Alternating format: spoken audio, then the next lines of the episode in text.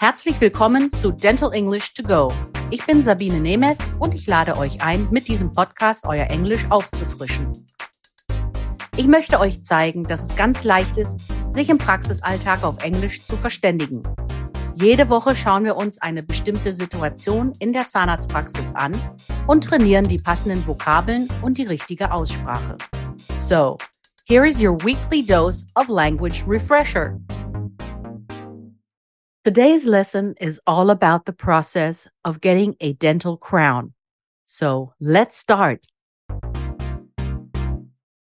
A dental crown is usually recommended if a tooth has, for example, extensive caries, is broken, weak, or worn down. Eine Zahnkrone wird empfohlen, wenn ein Zahn zum Beispiel eine massive Karies aufweist, abgebrochen, schwach oder abgenutzt ist.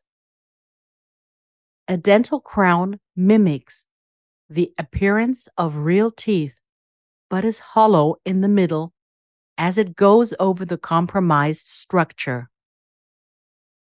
Besides aesthetic advantages, a dental crown also helps to restore the function of a tooth.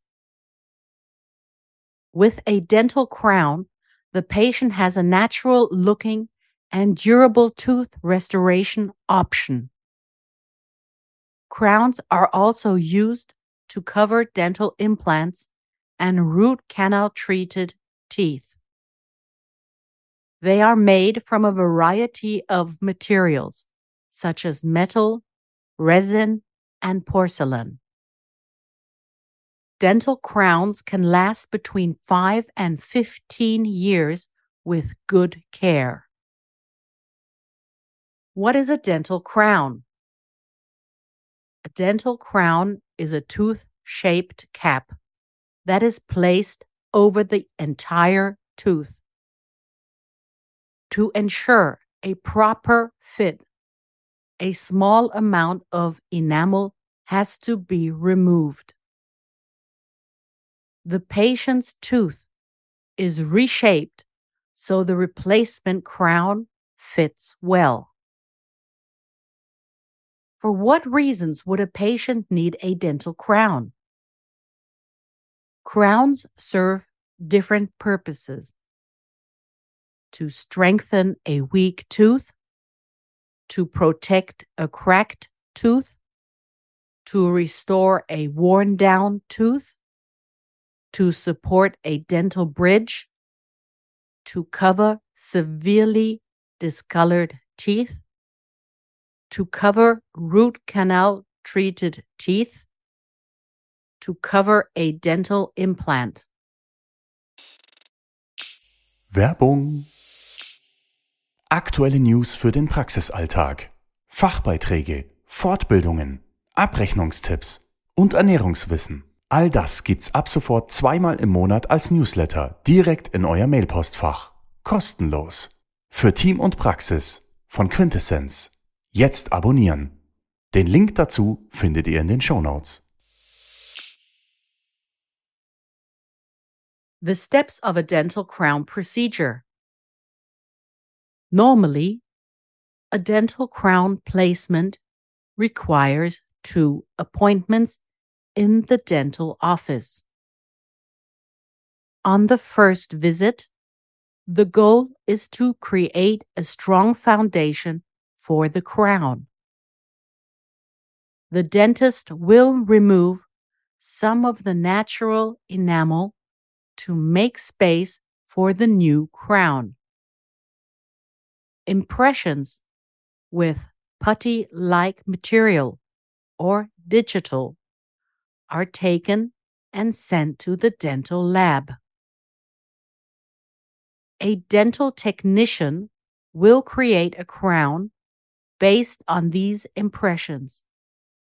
This will take two to three weeks. While the patient waits for the final crown, a temporary crown will be placed on the tooth. On the second visit, the temporary crown is removed. The color, shape, and fit of the new crown is checked. Finally, the custom made crown is bonded to the tooth using strong dental cement. It is normal to experience some degree of sensitivity for a few weeks, especially to heat and cold.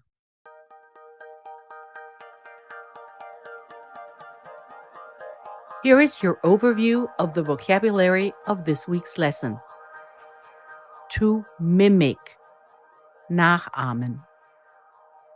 To reshape, umformen, neu formen. To strengthen, stärken. Severely, massiv. Discolored, verfärbt. Hollow, hohl. Durable, haltbar, langlebig. Entire, vollständig, gesamt. Goal, Ziel.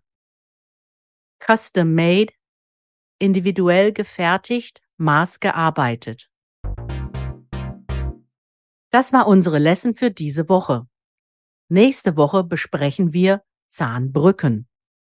Wenn ihr noch mehr Dentalenglisch trainieren wollt, empfehle ich euch mein Buch Dental English, erschienen im Quintessenz Verlag oder auch die Monatszeitschrift Team Journal. Hier findet ihr in jeder Ausgabe eine Übung. Vielen Dank fürs Zuhören. Wenn es euch gefallen hat, dann abonniert diesen Podcast. Es gibt jeden Montag eine neue Folge. Überall, wo es Podcasts gibt. Wenn ihr Fragen habt, dann schreibt auf Instagram oder an podcast.quintessenz.de. Alle Links und Adressen findet ihr auch in den Show Notes. Ich sage goodbye and see you next week. Das war Dental English to Go mit Sabine Nemetz, der Englisch-Podcast für den Praxisalltag. Ein Quintessenz-Podcast.